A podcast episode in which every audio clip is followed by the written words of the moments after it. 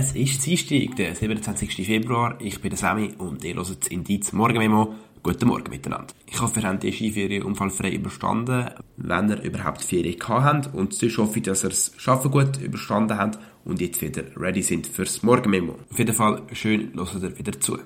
Wir fangen an, und zwar in der Schweiz. Gestern am Montag hat Bern die frühe angefangen. Also der Zeitraum, wo der Ständerat und der Nationalrat für Beratungen zusammentritt und neue Sachen beschließt. Gestern ist das Ausbauprogramm von der Bahninfrastruktur diskutiert worden. Die Vereinigte Bundesversammlung, also National- und Ständerat, hat am Vorschlag vom Bundesrat 2,6 Milliarden in den nächsten Jahren zu investieren zugestimmt und die Summe sogar um 350 Millionen Franken erhöht.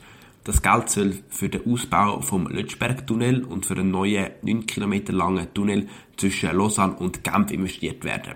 Auch soll der Bahnhof Olten, so ein bisschen die Drehscheibe vom Schweizer Eisenbahnnetz, ausgebaut werden und der Bahnhof Brattle entflechtet werden. Das Parlament ist sich dabei ziemlich einig. Der SVP hat mit ihren Voten dagegen nicht können überzeugen. Da der Christian Imark von der SVP zu den 100 von 350 zusätzlichen Millionen, die in der Westschweiz sollen investiert werden, um den verschlechterten Fahrplan auffangen. Hier sollen einfach so 100 Millionen Franken zum Fenster rausgeworfen werden, ohne zu wissen wofür.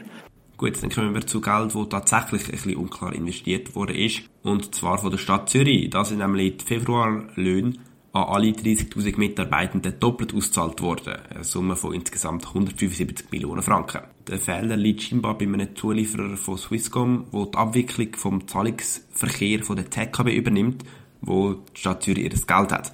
Zürich hat also nicht schon mal die 13. AHV-Rente üben wie man es zuerst meinen könnte. Zudem aber mehr in den nächsten Tagen. Übrigens gehören zu diesen 30.000 Leuten, die den Lohn doppelt bekommen haben, nicht nur Leute aus der Verwaltung, sondern auch Leute von der VBZ, aus den Stadtspitälern, von der Polizei, Lehrpersonen und noch viele mehr.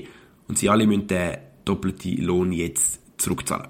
Dann gehen wir noch ein bisschen ins Ausland. Im Mai 2022 hat Schweden einen Antrag auf eine NATO-Mitgliedschaft gestellt also kurz nach dem Anfang vom russischen Angriffskrieg auf die Ukraine. Schweden ist eigentlich 200 Jahre lang ein neutrales Land mit relativ guten Beziehungen zu Russland. Der Schritt ist also ziemlich bedeutend. So bedeutend, dass mehrere NATO-Mitgliedstaaten gefunden haben, sie müssen noch ein bisschen warten und lassen Schweden noch ein bisschen zappeln. Und darum ist es jetzt fast zwei Jahre lang gegangen, bis Ungarn und Türkei, die letzten zwei Staaten, dem NATO-Beitritt von Schweden zugestimmt haben. Beide Staaten haben immer wieder neue Gründe gefunden, um den Beitritt zu blockieren und haben das ein bisschen als Druckmittel gebraucht.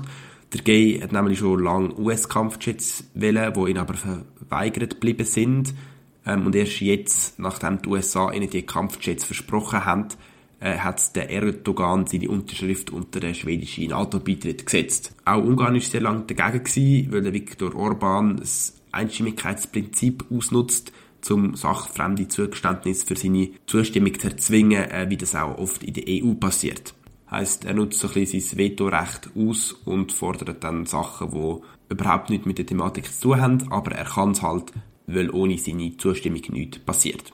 Nachdem aber auch der G eingelenkt hat, äh, ist Ungarn nichts anderes mehr geblieben und hat auch eingelenkt, weil der Druck ist einfach ein bisschen zu gross geworden. Dann kommen wir schon zum letzten Thema von heute, zu äh, Sanktionen gegen Russland. Schon kurz nach dem Kriegsbeginn hat nämlich die EU Export von Gütern nach Russland verboten äh, und auch die Schweiz hat die grösstenteils übernommen. Eine Analyse von der Uni St. Gallen zeigt jetzt, dass das auch tatsächlich etwas gebracht hat und Export nach Russland äh, ziemlich zurückgegangen sind und nur noch die nicht sanktionierten Güter auf Russland geliefert werden. Gleichzeitig ist aber auch aufgefallen, dass Export in Russland nahe Länder wie Armenien gestiegen sind. Es bestehe darum ein Verdacht auf Umgehungsgeschäft, sagt Stefan Lege, ein Handelsökonom von der Uni St. Gallen. Weil eben einerseits die Export in Russland nahe Länder gestiegen äh, sind und gleichzeitig auch die Export von diesen russlandnahen Staaten an Russland gestiegen sind. Und weil das vor allem sehr kleine Staaten sind, die mit der Schweiz äh, nur ein kleines Handelsvolumen teilen, fallen die Zunahmen von Export an die Länder sehr stark auf. Der Verdacht ist so ziemlich plausibel. Wie geht aber die Schweiz mit so Verstößen um? Das Staatssekretariat für Wirtschaft, SECO, versucht so Beschaffungsversuche von russischer Seite, äh, wie es dort genannt wird, zu entdecken und zu ahnden, weil jeder Umgehungsversuch hilft äh, Russland im Krieg gegen die Ukraine. Ja, das wäre es jetzt auch schon für heute. Ich wünsche euch eine gute Woche und take care.